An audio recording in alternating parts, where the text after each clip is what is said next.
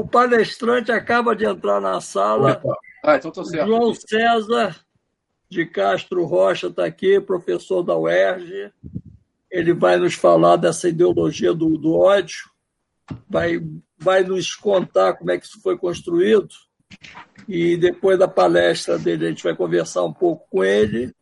E aí nós vamos partir para nossas pautas é, do Ministério da Cultura ou dos estados, estados gerais da cultura. Então, eu acho que a gente já pode passar a palavra para o João César, dar as boas-vindas para ele, agradecer a presença dele, o artigo dele, o que ele vai nos falar hoje, de uma certa maneira, ele publicou hoje na Folha de São Paulo.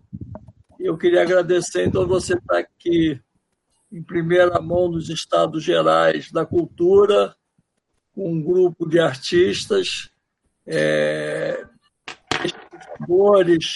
professores, e aí você vai poder dar sua conferência e depois, então, a gente conversa um pouco com você e aí a gente vai para o debate sobre os Estados Gerais da Cultura. Já somos muitos. Vamos começar a palestra, então, do João César, agradecendo a ele a presença e, eu vou pedir a todos para se mutarem, então, por favor. Obrigado. João César com a palavra. Bom, boa tarde a todos e a todas. Uh, dizer inicialmente que é uma enorme alegria ter a oportunidade de dialogar com vocês e uma grande honra que esse diálogo seja organizado por um dos cineastas que eu mais admiro, o homem de cultura, o Silvio Tendler. O que eu combinei com o Silvio Tendler, e eu acho que podemos também combinar com todos e todas, é que eu não farei exatamente uma palestra do ponto de vista formal. Vamos bater um papo, vamos conversar. Eu farei um esforço grande para não falar mais do que 30 minutos. Por isso eu peço que, quando eu chegar aos 25 minutos, a partir do início da fala, que alguém simplesmente me avise, porque aí eu preparo o fecho da nossa conversa inicial. E eu estou aqui, como eu estou falando no celular, eu não tenho como controlar o tempo, então eu peço realmente que, quando, che quando chegar aos 25 minutos, que alguém simplesmente me avise. Eu vou encaminhar para o final, porque eu acho que o mais importante hoje em dia no Brasil é que nós voltemos a dialogar, a trocar ideias, que voltemos a aprender que o diálogo somente ocorre não apesar, mas em virtude de diferenças. Eu principio, então. Ah, o que eu tentaria apresentar agora é o resultado de uma pesquisa que eu faço já há algum tempo, ah, desde, pelo menos, de algum momento de setembro, outubro de 2018, e que eu segui até os dias de hoje. E o objetivo principal desta pesquisa é tentar entender o movimento bolsonarista em sua lógica própria. Esse é o ponto principal. E é a partir desse propósito que tudo que eu disser e a forma que eu precisei inventar para ler determinados documentos é que tanto o que eu disser quanto a forma farão sentido. Me parece, essa é a primeira hipótese que eu proponho para a nossa conversa. Me parece que por muito tempo nós fomos somente capazes de reduzir o Jair Messias Bolsonaro e, em consequência, o bolsonarismo a uma caricatura. Nós ficamos um pouco reféns da imagem do Jair Messias Bolsonaro em programas como CQC ou Super Pop.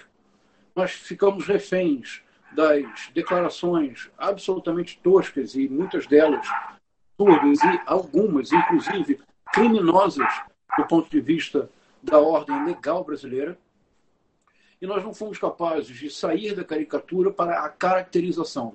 A diferença básica é que se nos limitamos à caricatura, podemos nos felicitar, podemos satisfazer os nossos egos, podemos ter a certeza de que estamos sempre no caminho certo.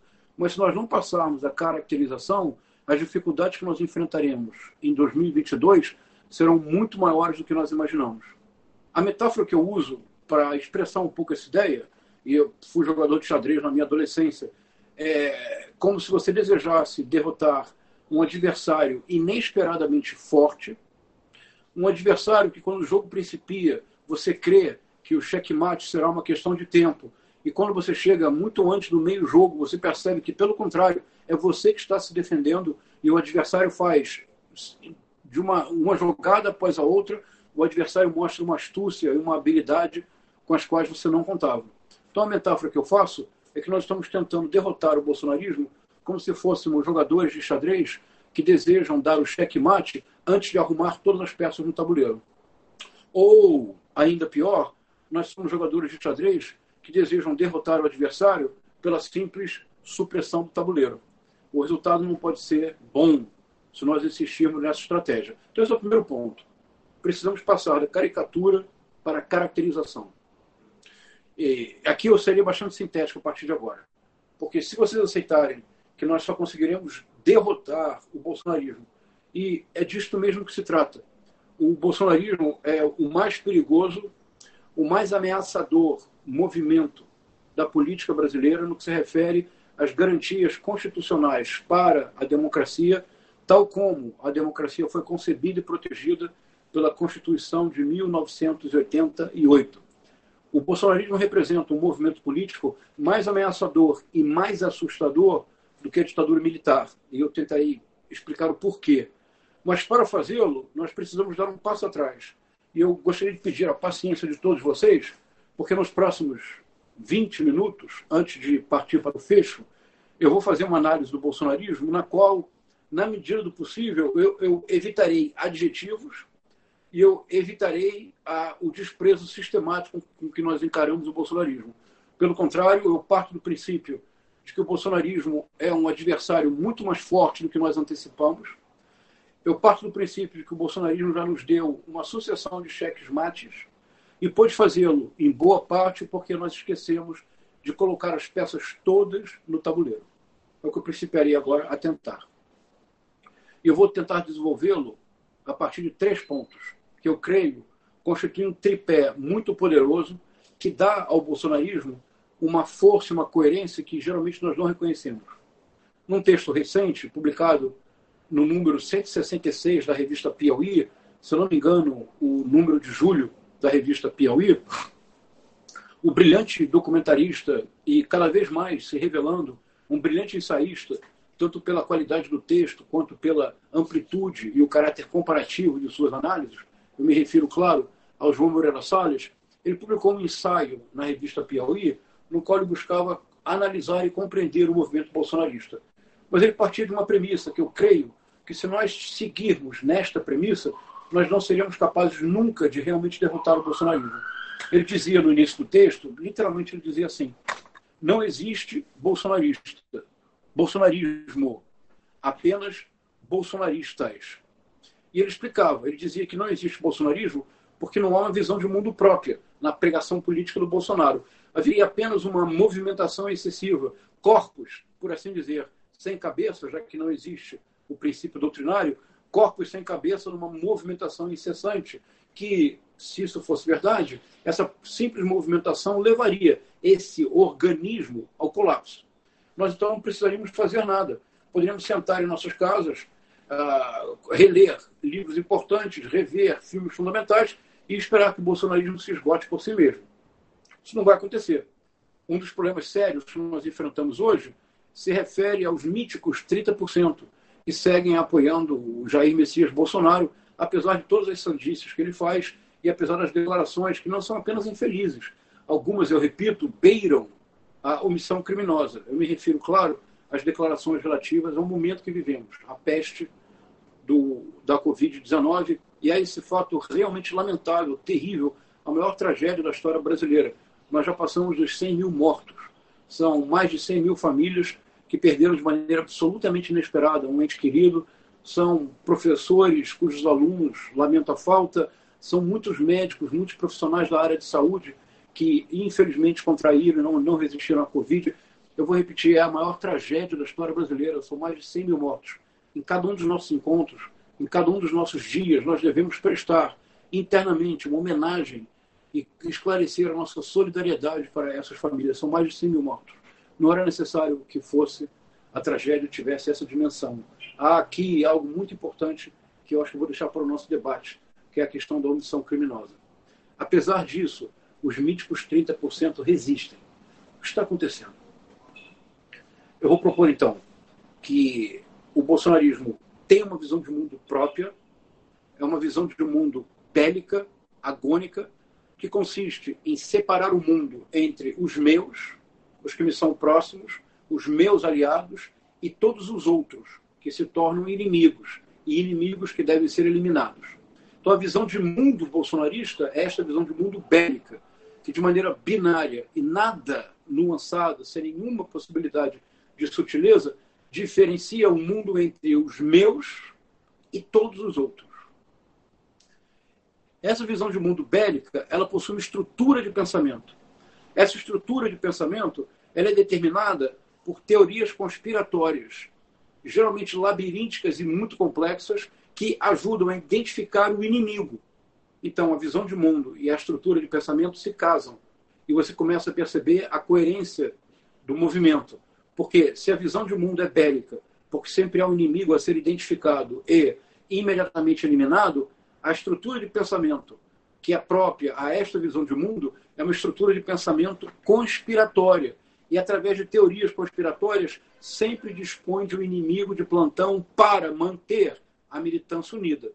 E todo o governo Bolsonaro, desde a queda de Gustavo Bibiano até a queda de Sérgio Moro, incluindo agora a disputa com governadores e prefeitos, os adeptos ou não de um remédio cujo nome eu não direi, todos sabem a que eu me refiro. A própria EMA do Planalto se recusa a sequer contemplar esta panaceia, esta solução mágica, absurda, para um problema de enorme complexidade, mas a visão de mundo e a estrutura de pensamento se unem. Há um terceiro ponto, é uma linguagem. O bolsonarismo tem linguagem própria. O bolsonarismo desenvolveu uma linguagem. É o que eu denomino a retórica do ódio. E a retórica do ódio, ela se associa aos dois elementos anteriores.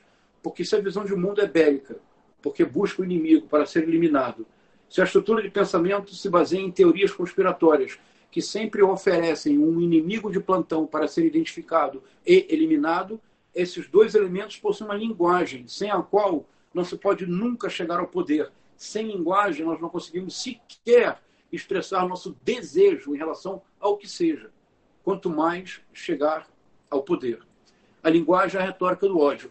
A retórica do ódio consiste numa estratégia que reduz o outro não à possibilidade de ser um outro eu com quem eu dialogo.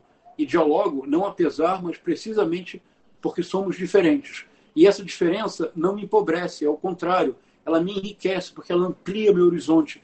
Ela me mostra, ela me ensina a ver problemas com ângulos que não são aqueles ângulos que eu geralmente veria, porque não são mais os meus pressupostos que estão em jogo, mas os do outro, que é sempre um outro eu. Na retórica do ódio, pelo contrário, o outro precisamente é despido de sua humanidade. O outro se torna um simples antagonista, um adversário, um inimigo a ser eliminado. Essa retórica tem dominado o espaço público brasileiro, especialmente as redes sociais, e todos nós sabemos o efeito que ela produz. O efeito é de um esgarçamento social inédito. É como se nós não fôssemos mais capazes de dialogar neste país. Então, como primeiro círculo da hipótese, eu estou dizendo que o bolsonarismo possui visão de mundo, é agônica, possui estrutura de pensamento, teorias conspiratórias, dispõe de linguagem, a retórica do ódio. A junção desses três elementos conforma um sistema de crenças. Este sistema de crenças, creio, é o que nos ajuda a entender a resistência dos míticos 30%. Porque quando um sistema de crenças se forma, ele possui uma coerência interna tão grande que é de tipo paranoico, isto é, dispensa qualquer confronto com o princípio mais elementar de realidade. Não importa que você mostre para um bolsonarista que a omissão criminosa do governo ah, fez com que a tragédia fosse muito mais desastrosa do que ela poderia ser-lo, se nós tivéssemos tomado as medidas necessárias desde o instante em que se anunciou a peste da Covid-19, que principiou em dezembro na China e chegou no Brasil em março. Isto é, ao contrário de muitos outros países, ao contrário de toda a Europa, ao contrário dos Estados Unidos, nós tivemos tempo para nos preparar. É uma tragédia absolutamente terrível que este tempo tenha sido desperdiçado apenas na, na retórica do ódio e na estratégia de dominação tipicamente bolsonarista, que consiste em negar sistematicamente a realidade, porque apenas negando sistematicamente a realidade é possível alimentar a máquina de produzir bodes expiatórios o tempo todo através da identificação de inimigos em série. Bom, então este é o primeiro círculo da hipótese que eu proponho. Eu vou agora sugerir como cada um desses, cada um dos elementos deste tripé se articulou e mostrar a sua coerência interna. Mas o que é, reconheço é algo bastante desalentador. Muito mais reconfortante é imaginar que não existe bolsonarismo. Muito mais alentador é imaginar que só há bolsonaristas. Esses corpos sem cabeça, sem direção, que são muito. Ah, que se encontram em movimentação constante, mas que não possuem orientação definida. Infelizmente não é o caso. Mas, após a articulação que eu tentaria mostrar que existe no bolsonarismo, eu concluirei com um paradoxo, um elemento que eu creio levará, e no fundo já principiou a levar o movimento à sua ruína. Então vamos lá. Vou só voltar a pedir que quando chegar aos 25 minutos de exposição, que por favor me avisem, para que eu, para que eu calcule o tempo e possa concluir nos 30 minutos. Para mim, muito mais importante é escutá-los e dialogar do que falar por uma hora. Primeiro termo. O bolsonarismo significa, no plano da visão de mundo, ele significa uma tradução insensata da doutrina de segurança nacional para tempos democráticos. O que foi a doutrina de segurança nacional? Aliás, o que é? Ela continua vigente. O que é a doutrina de segurança nacional? É um corpo, um corpus de ideias que foi criado nos Estados Unidos durante a Guerra Fria e vocês todos se recordam que durante a Guerra Fria, naquela divisão bipolar do mundo, para, para evitar o confronto direto entre União Soviética e Estados Unidos, que seria um confronto atômico de proporções absolutamente apocalípticas, havia guerras localizadas. E nessas guerras localizadas, os conflitos eram decididos e envolviam sempre a regra bipolar, Estados Unidos ou União Soviética. Nesse contexto, no contexto da Guerra Fria, desenvolveu-se a doutrina da segurança nacional, que, como o próprio nome já esclarece, trata-se de pensar um conjunto de ideias e um conjunto de procedimentos para assegurar a integridade do espaço nacional, através da identificação de duas formas de inimigo: o inimigo externo, em caso de conflito armado, ou em caso de potencial conflito entre nações, e o inimigo interno. O inimigo interno seria, na linguagem da doutrina de segurança nacional, seria o subversivo, seria o comunista. Eu faço uma pequena nota ao pé de página. Eu vou conscientemente aceitar a linguagem que o bolsonarismo usa. Por favor, não se surpreendam. No primeiro momento, eu creio, nós precisamos desenvolver o princípio da ventriloquia inteligente. Isto é, eu preciso ser capaz de, com as minhas palavras, reproduzir o discurso bolsonarista de modo a esclarecer o seu caráter inaceitável mas eu devo fazê-lo sem que necessariamente eu preciso o tempo todo dizer: veja que absurdo, veja que equívoco, porque se eu, se eu o fizer, o pensamento não avança. E o que eu quero é caracterizar as vísceras do bolsonarismo, a dinâmica no movimento, porque ao fazê-lo, se, se isso for exposto, a minha esperança é que a sociedade brasileira vai reagir como já deveria tê-lo feito ante o horror da proposta autoritária bolsonarista. Então, doutrina de segurança nacional desenvolvida durante a Guerra Fria, adaptada no Brasil pela Escola Superior de Guerra. E a Escola Superior de Guerra fez uma torção especialmente dramática na doutrina de segurança nacional durante a ditadura militar, ou seja, entre os anos de 1964 e 1985. E durante a ditadura militar, quatro leis de segurança nacional foram promulgadas porque essa, essa, esse excesso de promulgação de leis de segurança nacional correspondia, na época, à necessidade de fazer frente à situação política. As leis são de 1967, 1969, 1978, 1983, que é a que segue ainda hoje vigente, que foi a Lei de Segurança Nacional, a, a, promulgada durante o governo do João Batista Figueiredo. Pois bem, ah, eu vou colocar aqui o fone de ouvido, porque eu não sei se vocês estão me escutando interferência aqui da rua. Depois eu vou ter que. Depois eu vou ter que mudar, porque o telefone precisa carregar um pouco mais. Mas vamos lá. A, a doutrina, a Lei de Segurança Nacional, que realmente importa para a nossa discussão, é a Lei de setembro de 1969. Foi a Lei de Segurança Nacional que foi ah, promulgada após o infame ato institucional número 5, que, entre outras arbitrariedades, suspendia o direito de habeas corpus, que é, digamos, na modernidade jurídica, uma espécie de certidão de batismo da civilidade. É, o fato de que nenhum Estado tem o direito de prender alguma pessoa sem uma acusação clara e sem que esta pessoa possa, de imediato, recorrer a um advogado. Pois bem, a, a, o ato institucional número 5 suspendiu o habeas corpus as pessoas podiam ser presas arbitrariamente pela ditadura e ficavam incomunicáveis por um longo período de tempo sem poder sequer comunicar à família ou constituir um advogado. É evidente que neste longo período de incomunicabilidade, as piores torturas foram realizadas no seio das Forças Armadas Brasileiras.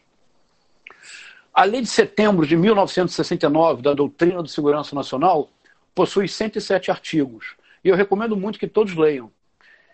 Nos 107 artigos, a palavra morte aparece, acreditem, 32 vezes.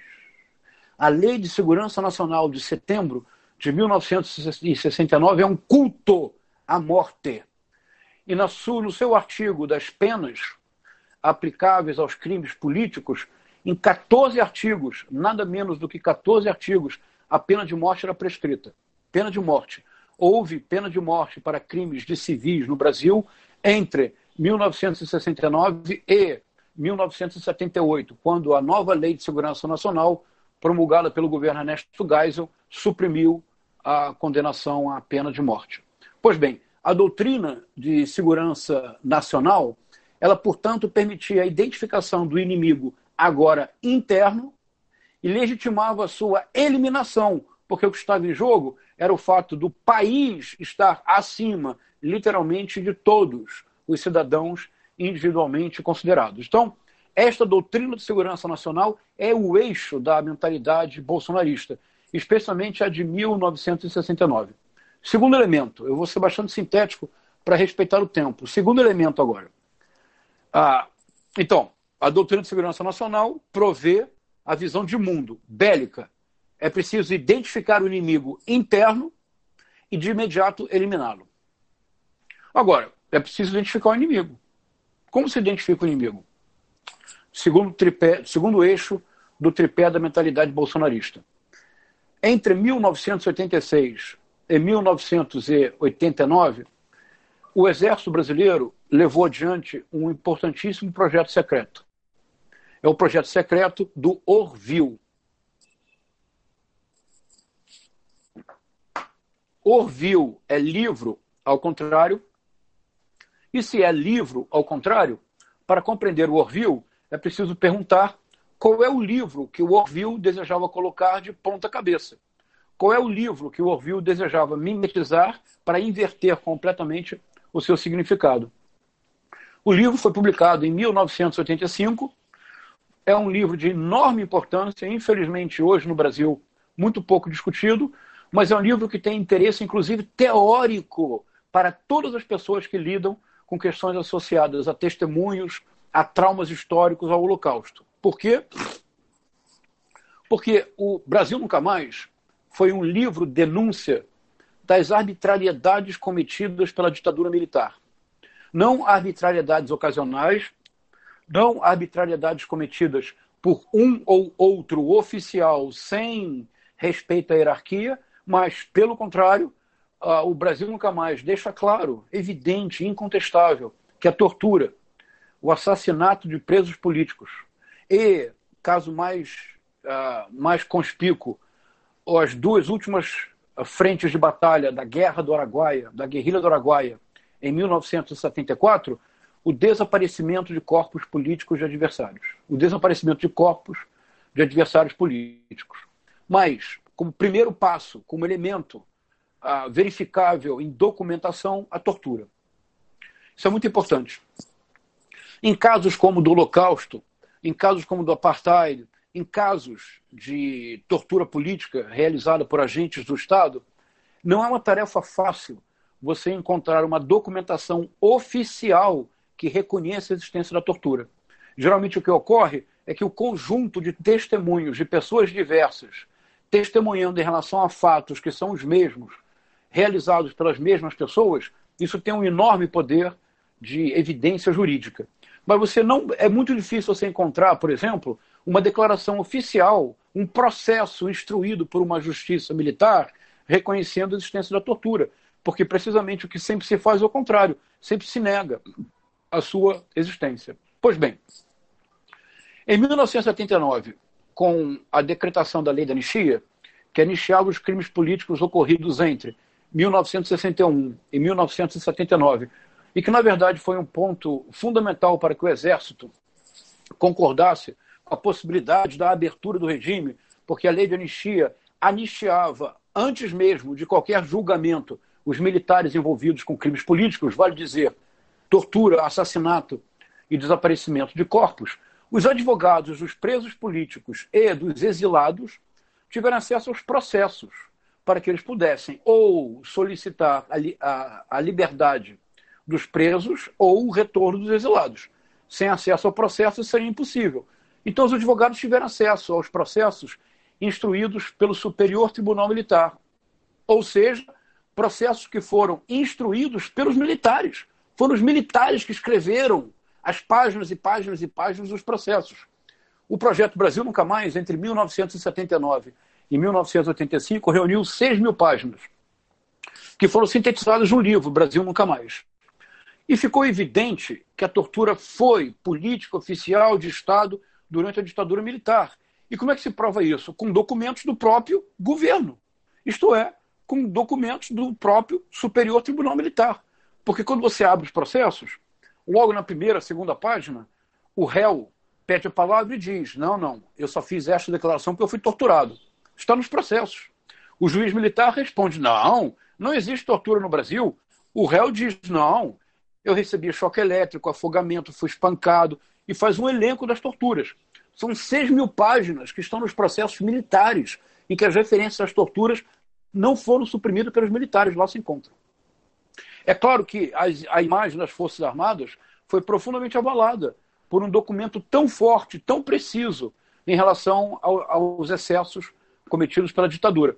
Resposta, então, do mesmo uh, exército, se Brasil Nunca Mais era uma denúncia da tortura e das violências e arbitrariedades da ditadura, Orville pretendia ser uma denúncia dos crimes cometidos pela esquerda armada. Isto é, pelos movimentos de guerrilha que no Brasil, sobretudo entre 1967 e 1974, tentaram resistir à ditadura e, sobretudo, tentaram tomar o poder através das armas. E... João César, desculpe. Claro. Você pediu para avisá-lo, então faz 25 minutos que está falando. Ah, tá bom. Ah, quem falou, muito obrigado. Muito obrigado. Então eu vou acelerar. O próximo, vou acelerar. Então, o Orville estabelecia os crimes da, da esquerda armada, sobretudo entre 67 e 74. Não é o mais importante, no entanto, do Orville. E eu creio que por isso o Orville foi deixado de lado. Porque é evidente que, em muitos casos, o Orville lança mão de uma documentação secreta, que são os arquivos do Centro de Informações do Exército, que era um órgão repressor muito temido pela grande capacidade de infiltrar agentes ah, nos grupos de esquerda mas, sobretudo, pela brutalidade dos métodos repressivos, isto é, pela tortura, pelas torturas brutais para obtenção de informações. Então, muitos deixaram de ler o Orville porque nem sempre confiam na validade das informações e porque são 953 páginas da prosa mais insípida da língua portuguesa. Mas é preciso ler pelo menos de 30 a 40 páginas do Orville, porque de 30 a 40 páginas do Orville apresentam a matriz narrativa que é uma matriz conspiratória que formou a mentalidade bolsonarista e que complementa a doutrina de segurança nacional. Do que se trata? Pois bem, pode-se baixar o Orville na internet. São essas 953 pesadas páginas. A primeira página, que é uma espécie de sumário, contém quatro tentativas de tomada de poder. E esse é o subtítulo do Orville na sua versão impressa, que saiu em 2012 e que tem a apresentação de um brutal e monstruoso torturador, o Carlos Alberto Brilhante Ucha, para que vocês percebam do que se trata o Orville. Ah, essas quatro tentativas de tomada de poder principiaram em 1922 e nunca mais acabaram. Por que 1922? Porque é o ano de fundação do Partido Comunista do Brasil, como se chamava a época da sua fundação nos anos 20.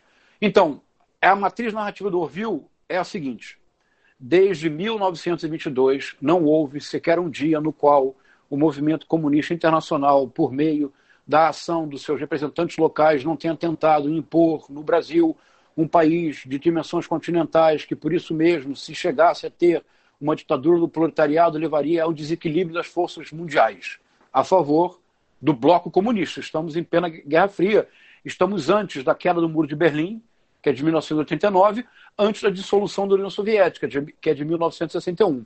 Essa matriz conspiratória do Orville, ela permite a doutrina de segurança nacional, ela permite identificar o inimigo permanente.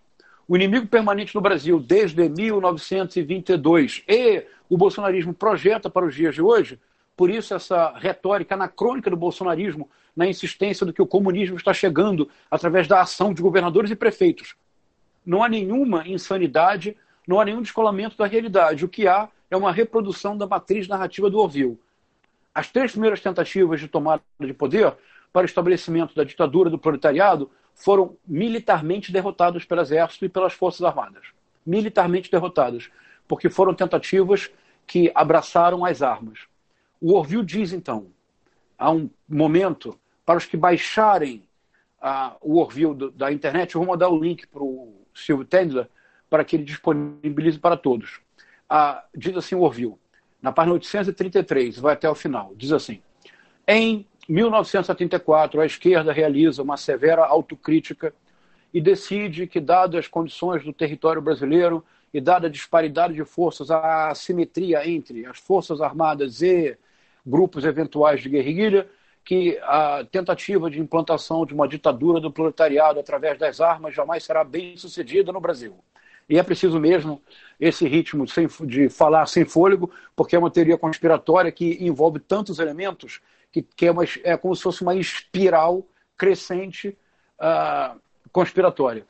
Ah, então, em 1974, a esquerda se reuniu e decidiu que não era mais o caso de, por assim dizer, calçar os coturnos do que se tratava agora era de abraçar os livros. Do que se tratava agora era de abraçar os livros.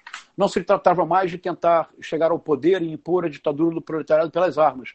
Era preciso, lenta, lenta e gradualmente, de maneira não explícita, a mais insidiosa possível, era preciso penetrar todas as instituições, com destaque para as instituições da cultura, da imprensa, da educação, do entretenimento, era preciso penetrar essas instituições e, pouco a pouco, paulatinamente, ir ganhando corações e mentes, para que um dia, sem que a sociedade o soubesse, a sociedade brasileira acordaria, seria toda ela comunista, sem que para isso tivesse sido necessário a, a, o recurso às armas, a violência revolucionária. Pelo contrário, a, toda a estratégia seria a estratégia da lenta e progressiva conquista de corações e mentes. Esse, essa é a matriz narrativa do Orville, essa é a matriz mais importante, porque essa matriz narrativa do Orville identifica o inimigo constante, que é o perigo vermelho, a ameaça comunista, a ameaça subversiva. Reconhece que, num quarto momento que teria começado em 1974, logo após o desmonte final da guerrilha do Araguaia, em 1974, a tentativa teria se tornado o que os bolsonaristas, e sobretudo que trabalham na cultura, se referem sempre a, a estratégia de Antônio Gramsci. E embora Antônio Gramsci não seja citado no Orville, a definição da estratégia é a maneira pela qual, equivocadamente, Olavo de Carvalho e seus uh, acepipes, se lembrarmos da expressão do ex-ministro da Educação, Olavo de Carvalho e seus seguidores, incluindo, sobretudo, os bolsonaristas e a própria família Bolsonaro, é essa estratégia de dominação lenta e gradual e aparelhamento das instituições os dois inimigos estão agora esclarecidos.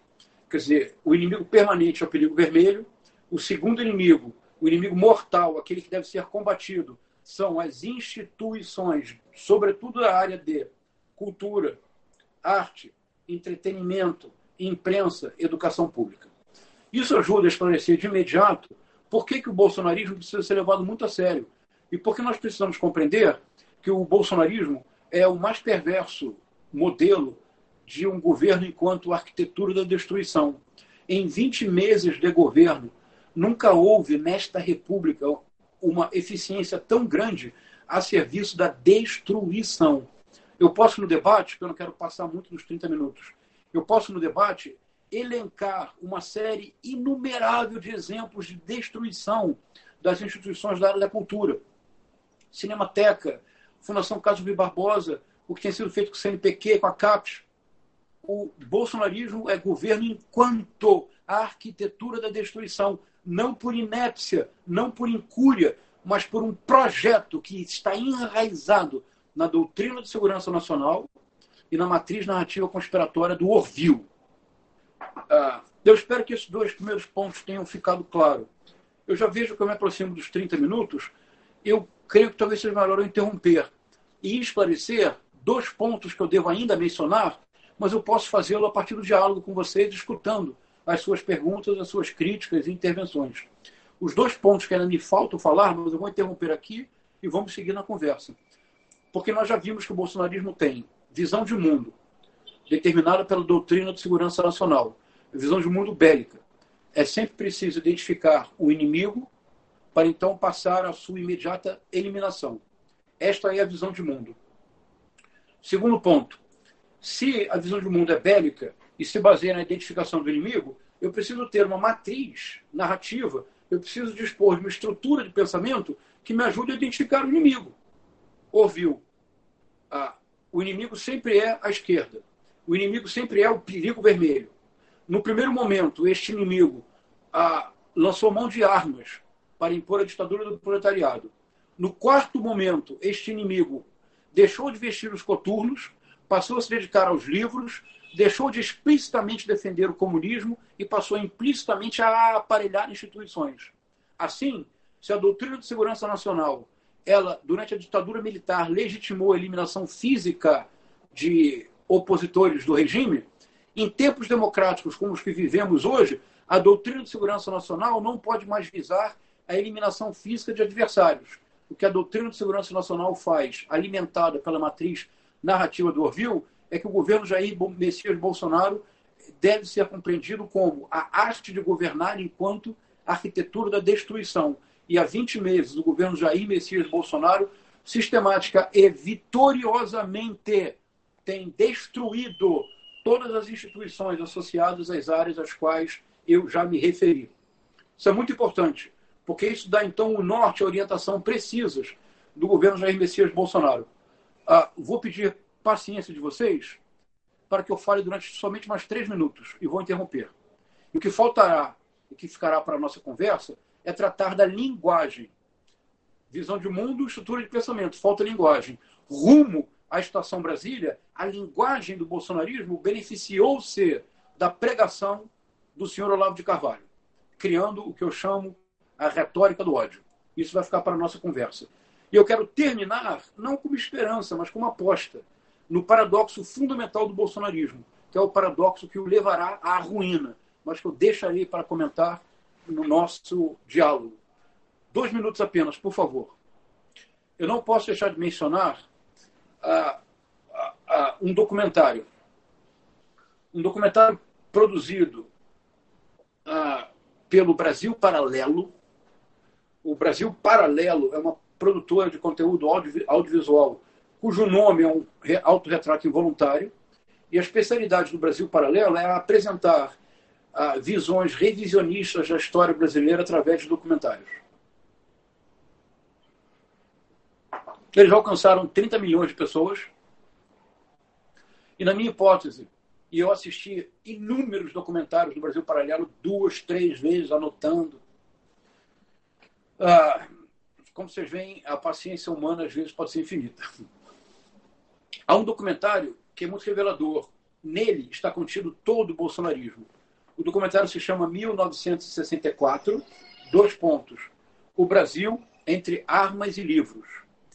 E a ideia do documentário é a seguinte: em 1964, o exército brasileiro venceu a Batalha das Armas. E no dia 1 de abril de 1964, ah, impôs uma ditadura militar que durou 21 anos. No entanto, o exército perdeu, as forças armadas perderam a guerra dos livros. E por isso, quando há redemocratização, a esquerda chega ao poder.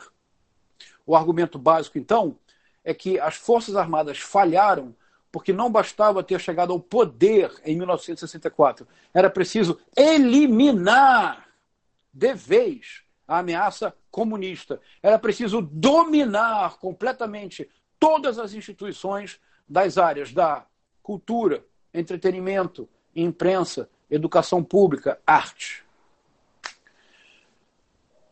O governo do Jair Messias Bolsonaro leva a sério esta ideia. Isto é, a analogia perigosa, terrível para a sociedade brasileira, sobretudo em tempos como este, tempos de peste. A analogia é a seguinte: se os militares ganharam a Batalha das Armas em 1964, porém perderam a Guerra dos Livros e por isso a esquerda voltou ao poder, e de novo, eu aceito a retórica que é expressa pelo documentário. Eu estou sendo agora um ventríloco esperançosamente inteligente. Vamos criticar essa retórica juntos na nossa conversa. Mas se nós não montarmos as peças no tabuleiro, perdemos o jogo antes de começar. Assim como os militares em 1964 ganharam a batalha, mas perderam a guerra, o Jair Messias Bolsonaro ter vencido as eleições em outubro de 2018 é apenas a vitória numa batalha. A guerra decisiva é cultural. A guerra decisiva implica a destruição das instituições que foram aparelhadas por esta invasão gramsciana ocorrida a partir de 1974. Por isto, para o Jair Messias Bolsonaro, governar na acepção tradicional é tarefa secundária. A missão prioritária, pelo contrário, é a destruição de todas as instituições que levamos décadas para edificar e para tornar sólidas a partir da Constituição de 1988. Então, assistir ao documentário 1964, O Brasil entre Armas e Livros, é, pelo avesso, compreender a essência do bolsonarismo. E vou concluir dizendo que é o primeiro movimento da história política brasileira que tem como combustível o ódio que tem como linguagem uma retórica, aquela retórica que vê no outro inimigo a ser eliminado, e que tem como projeto não uma proposição, mas o signo da destruição. O bolsonarismo é o governo enquanto arquitetura da destruição. Ou nós deciframos esta esfinge, ou ela nos devorará. Aqui eu concluo esta primeira parte.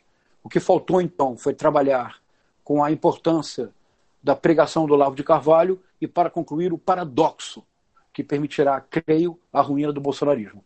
Agradeço muito a paciência de vocês.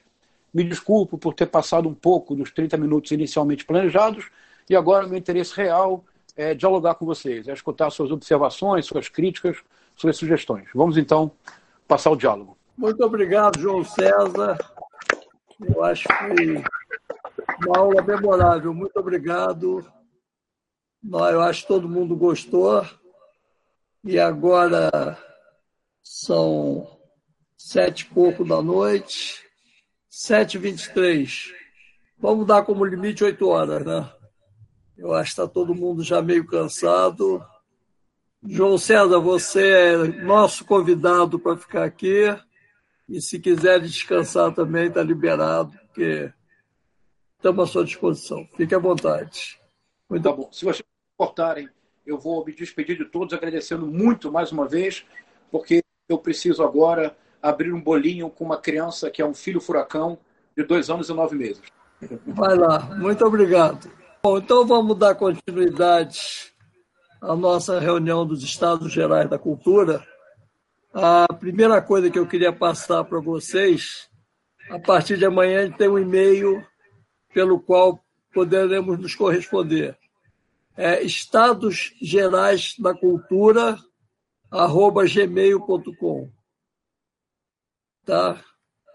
Então, toda a nossa correspondência vai ser por Estados Gerais, tudo minúscula, Estados Gerais da Cultura, arroba gmail.com. Toda a nossa correspondência vai ser por aí. E, aliás, eu vou pedir que vocês me mandem um e-mail para esse endereço, para eu já ficar com contato de vocês. Tá bom? É, muito obrigado. Agora, é, vamos dar sequência. Eduardo Tornag ainda está aí? Está acordado? Tornag. Tô aqui, ligadão. Com tudo desligado para não dar interferência, né? Aquela coisa, desliga microfone, desliga então, coisa. Então eu vou pedir a você para ler o documento que eu preparei para essa reunião, que é para tratar da segunda parte, que é a própria questão do, do, do, dos Estados Gerais da Cultura. Na semana passada, nós encerramos com o dilema se seria Estados Gerais da Cultura ou Ministério Paralelo, ou como propõe Flávio Lara, Ministério do Povo. Eu, pessoalmente, sou por manter ainda Estados Gerais da Cultura como uma forma, como uma estratégia de continuidade a uma luta, cujo objetivo é a recriação do Ministério. Mas está explicado no documento. Eu também vou tomar liberdade de, se o Salvatore quiser se retirar, está morto de sono, coitado, a gente libera você e te agradece a permanência até agora. Estava, eu estava escrevendo a, estava escrevendo a mensagem para mim, para, para mim ir embora, para ir para a cama. Muito obrigado. Boa noite. Então, é... vamos lá, querido. Pode. Vamos, né? Vamos lá. Eu vou, eu vou, eu vou mutar meu microfone para não te atrapalhar. é, é, as novas rotinas vão bem. E Silvio Temer. Queridas companheiras e companheiros, seguimos em nossa caminhada rumo ao futuro que queremos.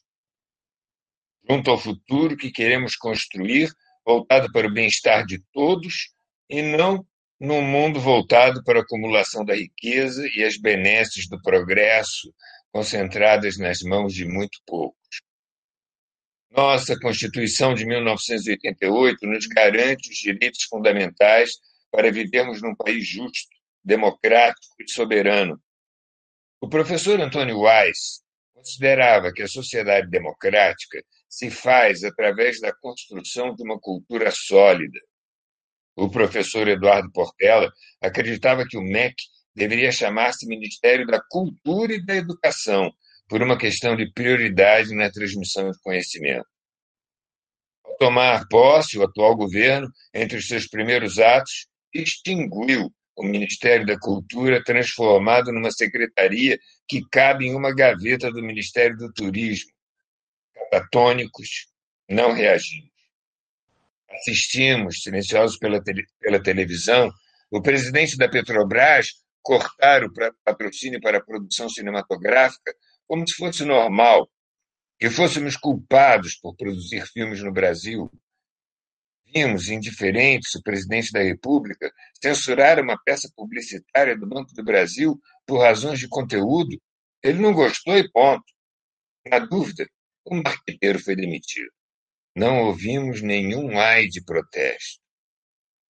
Vivíamos em estado de letargia, culpados por nosso candidato não ter sido eleito, como se numa democracia aos vencedores as batatas, para os vencidos, masmorra neles. O governo Necroff interviu na casa de Rui Barbosa, desmantelou a Cinemateca Brasileira, paralisou a Ancine e o FSA, interviu no IFAM, colocou a Funarte em banho-maria e nomeou um racista para presidir a Fundação Palmares. Ficamos calados, como se não tivéssemos a compreensão de que nossa luta é comum a todos e isoladamente seremos todos esmagados. está mais do que na hora de reagir. Vários artigos da Constituição brasileira vêm sendo diuturnamente desrespeitados. Precisamos recriar o Ministério da Cultura, já, administrado por profissionais qualificados e competentes em cada área de atuação. A engrenagem da cultura deve voltar a funcionar imediatamente. A ABI nos apoia, o Clube de Engenharia nos apoia, o ministro Celso Amorim enviou uma mensagem se solidarizando. Nossa luta começa a frutificar. Procurarei José Carlos Dias para que a Comissão Arnes venha conosco e assim nosso movimento vai se ampliando. Estados Gerais da Cultura ou Ministério da Cultura Paralelo, se assim preferirem, devemos agir de forma propositiva.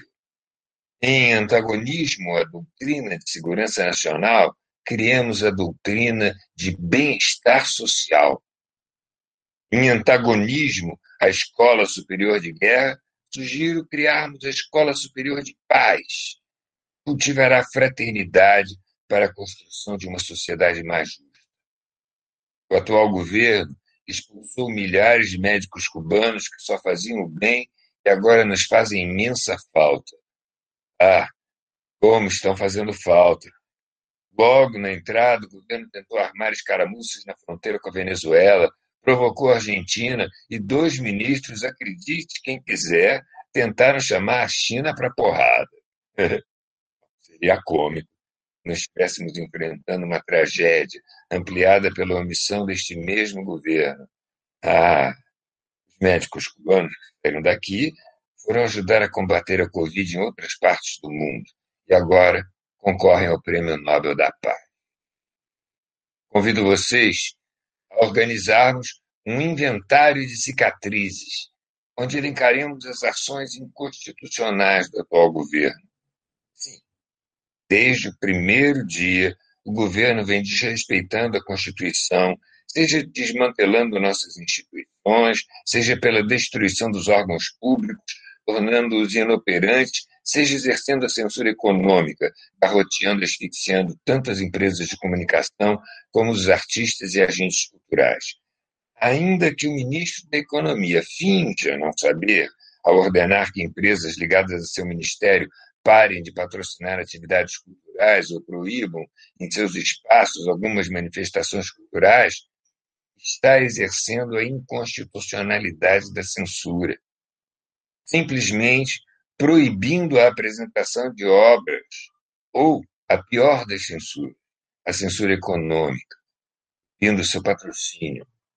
São muitos casos para elencar, elencarmos de uma cultura escorraçada do território nacional por um governo necrófilo que cultiva a morte como sua razão de ser. Submeto a esta Assembleia.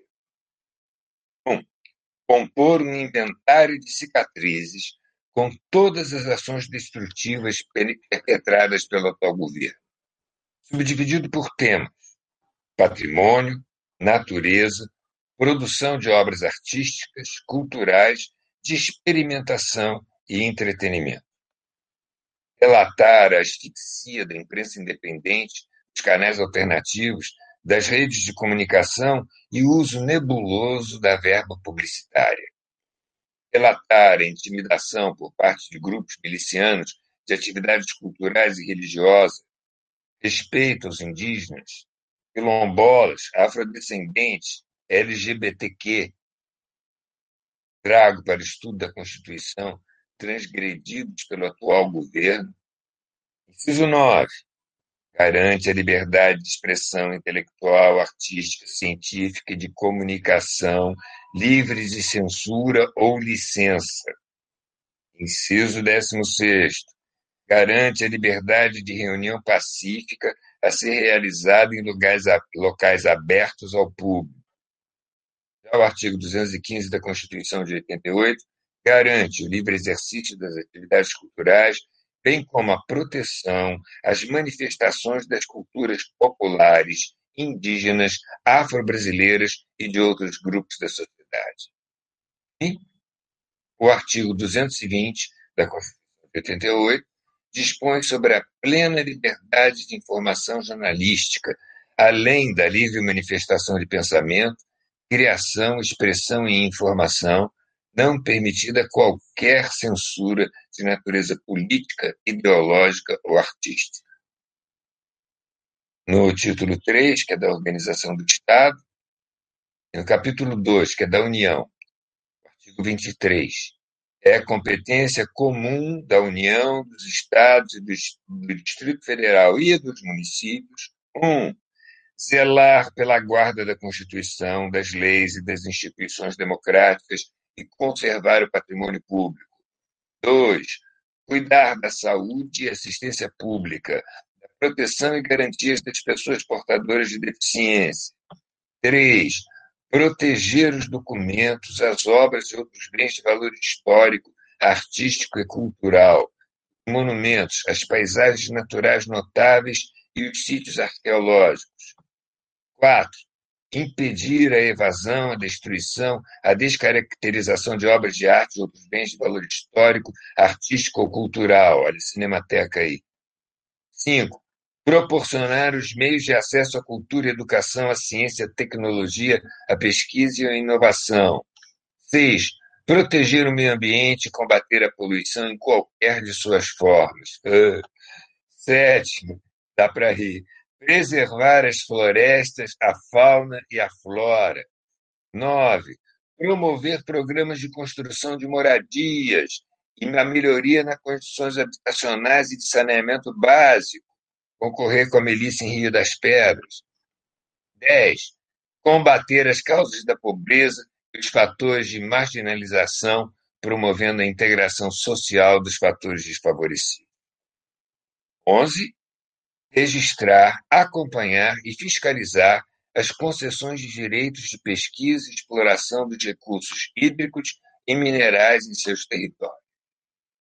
O artigo 27 da Declaração Universal dos Direitos Humanos, para completar, diz: todo ser humano tem o direito de participar livremente da vida cultural da comunidade, de desfrutar das artes e de participar do processo científico e de seus benefícios.